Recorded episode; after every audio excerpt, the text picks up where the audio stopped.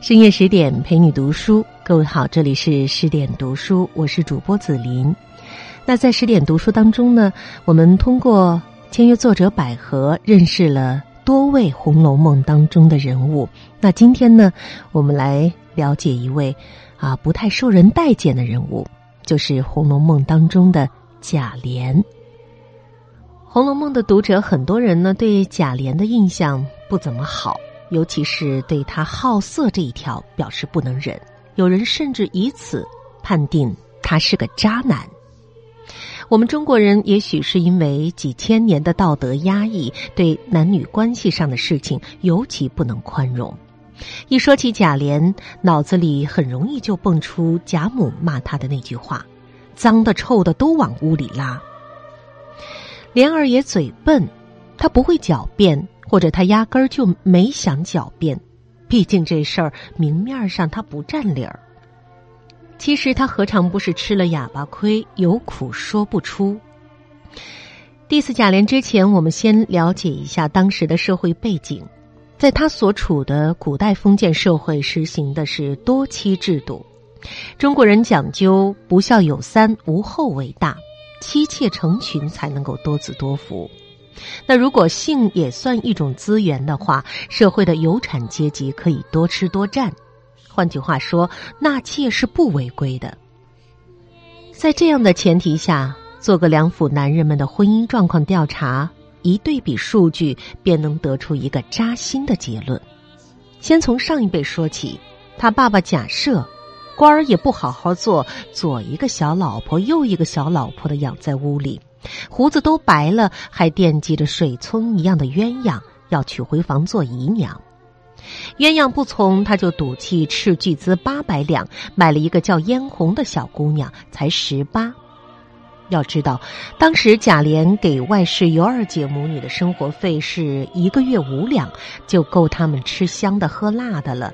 他爹居然用买套房子的钱买了一个房里人。而且那些小老婆都是正式邢夫人给张罗的。假设看上谁，邢夫人就去做媒，连贾母都喷他忒贤惠。号称最正经的叔叔贾政，除了正室王夫人，人家也有小妾，至少两个：赵姨娘和周姨娘。这只是有记录的，其余还有没有待考。而且他还和赵姨娘大大方方生了探春和贾环一双儿女，满院子跑。那再来看同辈兄弟贾珍，八月十五中秋夜，贾珍夫人尤氏让侍妾们入席，他们听话的在下手一溜做了，这一溜是四个。贾珍男女通吃，除了有侍妾，还养娈童呢，也没见尤氏炸毛。贾珠早亡，但李纨曾说，先前贾珠在的时候，房里也是有两个女人的。贾珠死后，他主动放人家走了。以上都是已婚的，未婚的爷们儿屋里，没结婚前也是会先放个房里人的。宝玉有袭人，贾环有彩云。贾政还说了，他都已经提前看好了两个丫头，给兄弟俩一人分一个。那相比之下，贾琏房里有谁呢？排在前三位的分别是凤姐、凤姐、凤姐。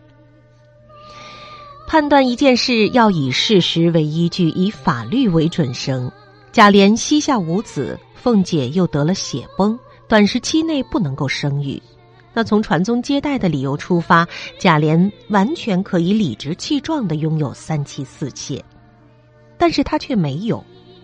不是不想，是不能也。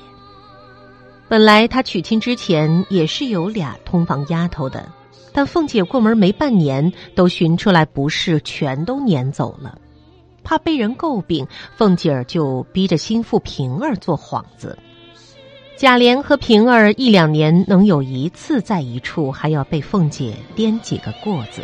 到后来，平儿为了不让凤姐找他麻烦，一见贾琏就躲。他在屋里，他就到外头去。没见贾琏对他情妇鲍二家的诉苦吗？如今连平儿他也不叫我沾一沾了。他也不是没试图反抗过，但是都以惨败而告终。有一阵子，他都以为要日月换新天了。先是偷娶了尤二姐做外室，凤姐居然趁他不在，贤良的把尤二姐接回了府。紧接着，他爹又送给他一个叫秋桐的丫鬟做妾。公公送来的，凤姐更不能为傲了。那一阵子，估计贾琏走路都快飞起来了。谁说福无双至？艳福就是。可是没多久，他就发现自己被套路了。凤姐稍使手段，尤二姐一尸两命，又以属相不和栽赃秋桐，一块儿给打发了。贾琏彻底懵逼，只会对着尤二姐俯尸大哭：“是我害了你。”遇到凤姐这样强悍的正妻，就算她把人家好好的姑娘要了来，也是来一个死一个，来两个灭一双，来一打，照样会花样百出的收拾一打，非死即撵，没有一个能安生有好下场。搁谁不痛不怨不惊不惧？别说纳妾，看一眼都不行。杏儿说凤姐。人家是醋罐子，他是醋缸、醋瓮。凡丫头们，二爷多看一眼，他有本事当着爷打个烂羊头。这人夫当的可真惊悚。凤姐儿不请自到去外宅接尤二姐时，下人一听是她来了，顶梁骨走了真魂。看来那厉害，真不是闹着玩的。人有欲望不可耻，可耻的是。满足途径，合法纳妾，把干净的、香喷喷的往屋里拉，名正言顺的享其人之福。你以为贾琏他不想的吗？此路不通，才退而求其次去打野食，饥不择食，自然难免。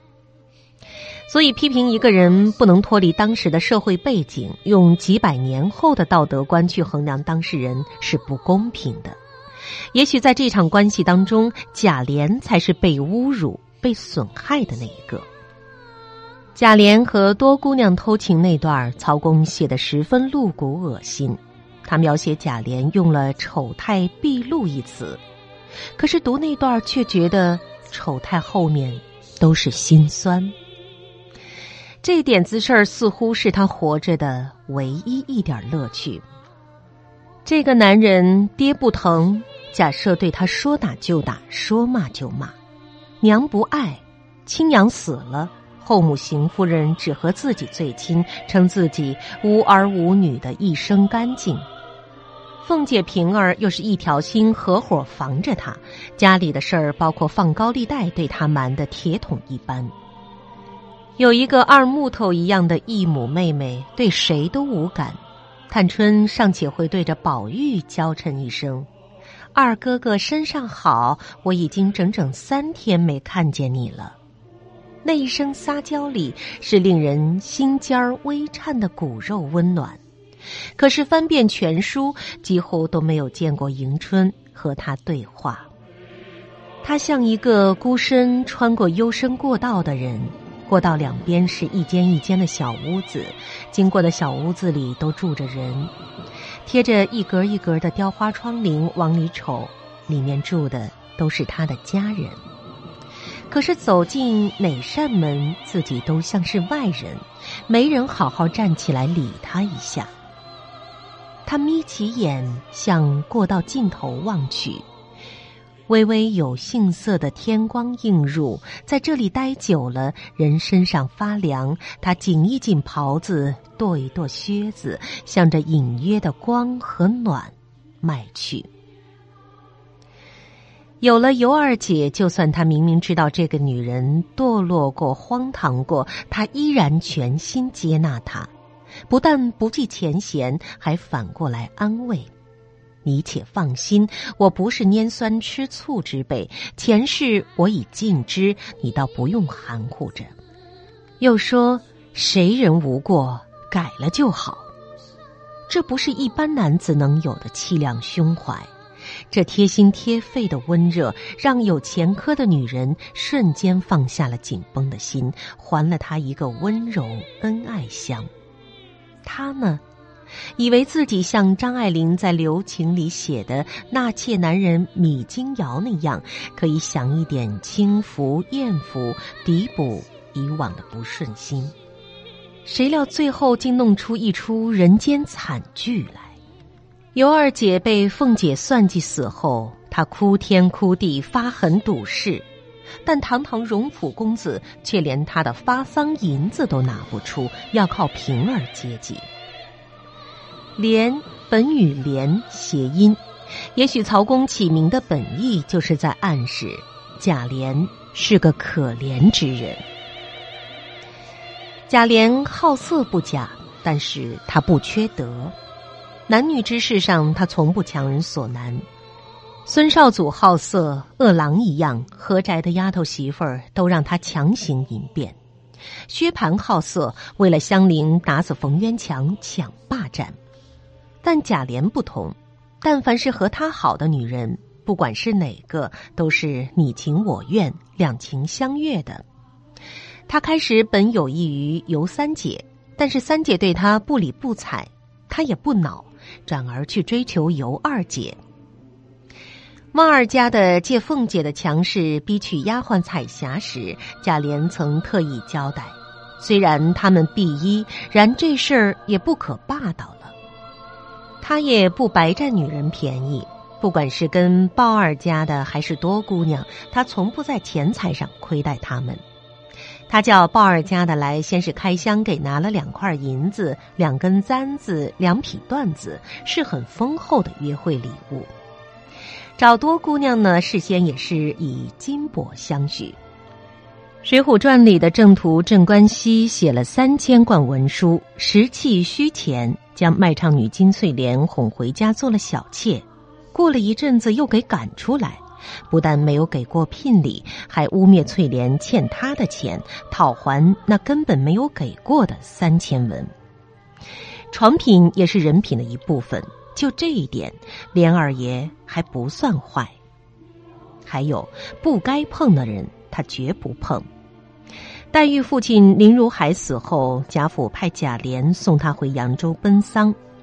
林黛玉貌若天仙，连薛蟠见了都要身子酥半边儿。贾琏又不瞎，但是他对黛玉没有半点非分之举。一路舟车颠簸好几个月，有好多机会可以与黛玉接近，但是他稳妥的送去，再好好的带回，绝无闪失，完璧归赵，尽了一个好表兄的职责。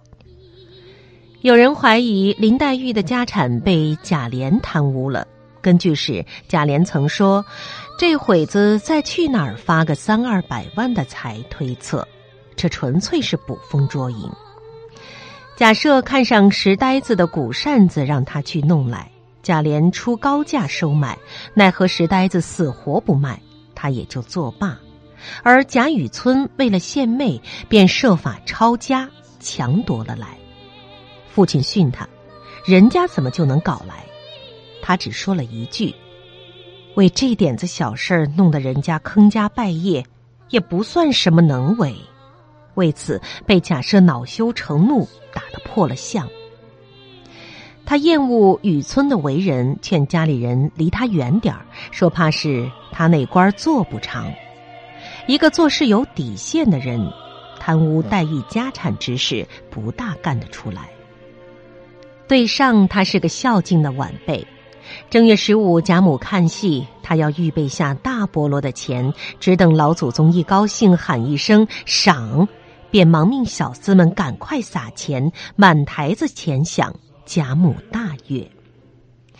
清明时，他要备下年例祭祀，带领弟弟侄子们去往铁槛寺祭旧烧纸，颇有长兄叔伯之范。第六十四回，他从外面回来，宝玉先赶紧给他跪下，口中却是给贾母、王夫人请安。特殊时刻，他还要带长辈们受拜。对下呢，他是一个慈爱的兄长，家府一脉的其他子侄们，或为生存，或为利益，争先恐后的前来依附。他随和宽容，从不居高临下。他们在他面前耍小聪明，玩小手段，他心如明镜，却不点破。贾蓉、贾强置办乐器行头时，想拿宫中的钱贿赂他们。凤姐是骂：“别放你娘的屁！我的东西还没处撂呢，稀罕你们鬼鬼祟祟的。”一转身收了贾云的麝香冰片，而贾琏则是善意的规劝：“你别兴头，才学着办事儿，倒先学会了这把戏。”他剧内是公认的。但对外呢，他可是个好哥们儿，喜欢成人之美。柳湘莲痛打薛蟠之后，他忙着帮助和解、息事宁人，是个厚道热心肠的老好人，不曾挑三窝四的火上浇油。不揪着男女之事不放，在其他方面，他做人的确是很难找到他的污点。可是前面说了，男女之事并不能全怪他一个人。何谓君子？宅心仁厚，莫美于术。贾琏就算称不上君子，也不该被误以为是坏人。他不渣，只是弱一点、怂一点、善一点、迟一点，反射乎长一点，手段少一点。猜想贾琏在朋友圈里应该是言行最练达温和的那个，是最会替朋友保密的那个，是最懂得给人台阶下的那个，是气氛尴尬的时候一定会出来打圆场的那个，是别人讲笑话他一定要想一想才笑的那个，是饭局上趁人不注意悄悄就把账结了的那个。也是需要帮忙时找他，他会记在心里，但是会回复晚一点的那个。如果你是男生，应该不会拒绝和贾琏这样的人做朋友；如果你是女生，若郎有情，妾有意，但别要求他娶你，他做不了自己的主。如果你无意于他，千万别随便的撩逗。秉性上的硬伤，泛滥的荷尔蒙，导致他根本经不住诱惑。记得跟他保持距离，放心，他识趣，绝不会纠缠你。他会隔着一张圆桌的距离，不远不近的敬酒，眼里有光，却用淡淡的微笑向你致意。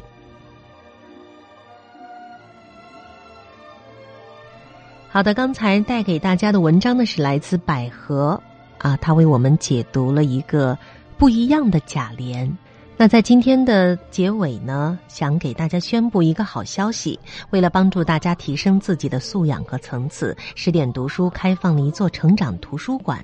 在这里呢，既有《解忧杂货店》《肖申克的救赎》《简爱》这样影响全世界的经典名作，也有像自控力、非暴力沟通这样的职场实用宝典，免费开放十天陪你听本书。如果你有兴趣的话，欢迎搜索关注微信公众号“十点读书”，进入成长图书馆，和我们一起阅读好书，成为更好的自己。这里是十点读书，感谢您的聆听，晚安。